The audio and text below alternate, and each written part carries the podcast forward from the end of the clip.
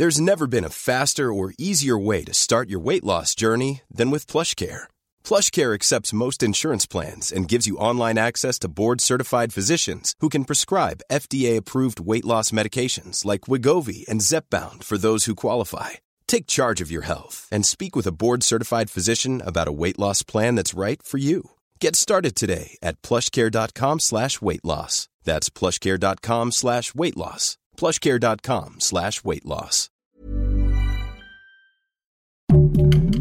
Heraldo Podcast, un lugar para tus oídos. Hoy, en primera plana, ¿la delincuencia organizada está involucrada en el movimiento normalista? Esto dice AMLO.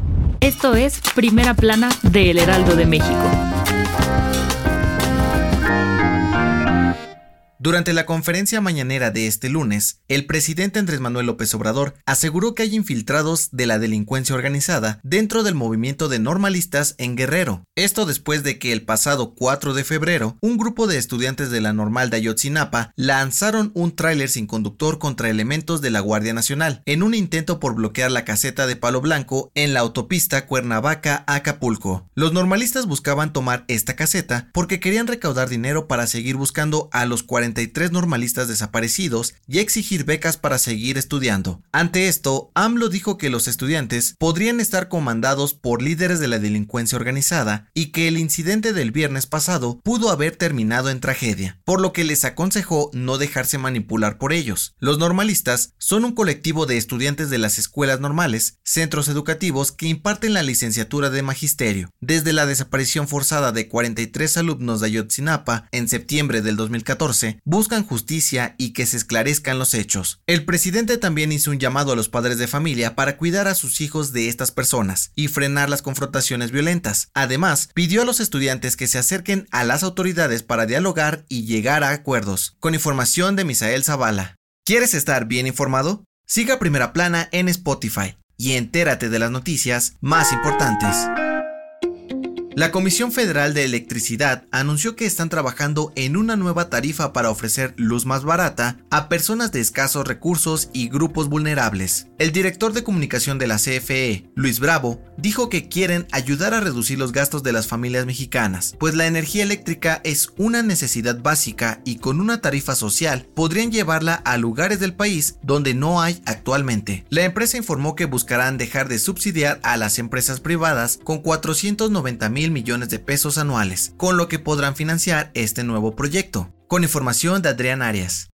En la mañanera de este lunes, AMLO dio a conocer que el gobierno federal está planeando que la inauguración del Aeropuerto Internacional Felipe Ángeles el próximo 21 de marzo sea privada, sin transmisión, discursos ni acceso a medios de comunicación debido al periodo de veda electoral por la revocación de mandato. El pasado 4 de febrero inició la veda electoral, por lo que el Instituto Nacional Electoral, INE, prohibirá cualquier tipo de propaganda gubernamental hasta el próximo 10 de abril que se realice la consulta. Es por ello que el presidente dio la instrucción de dejar de promocionar y difundir los avances de los proyectos del gobierno, como el aeropuerto de Santa Lucía, el tren Maya, la refinería de Dos Bocas y el tren transísmico. Sin embargo, aseguró que preguntará al INE qué puede hacer y qué no durante este periodo, pues considera que el concepto de propaganda no debería afectar al gobierno federal para poder mostrar los avances de sus obras. Con información de Misael Zavala.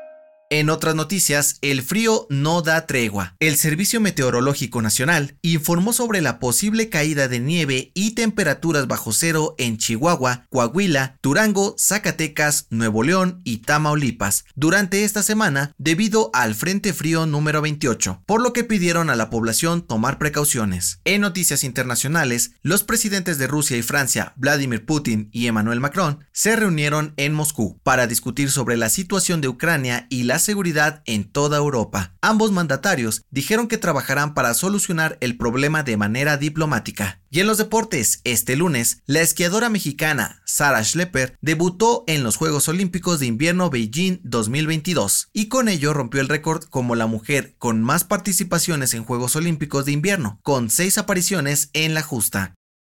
El dato que cambiará tu día.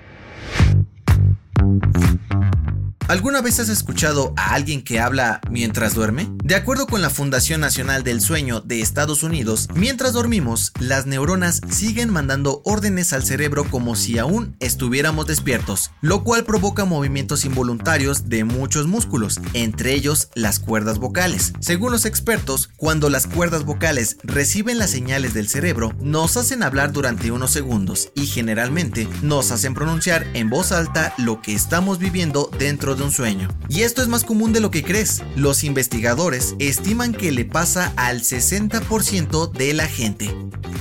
En otra vida quizá fuiste un atleta olímpico, una estrella de rock o un genio matemático, pero ¿cómo puedes saber si tuviste una vida pasada? Si quieres conocer la respuesta, escucha el nuevo episodio del podcast Preguntas Tontas para Todos, donde Fergay y Nuria Ocampo responderán esta y otras incógnitas. Yo soy José Mata y te espero en la próxima.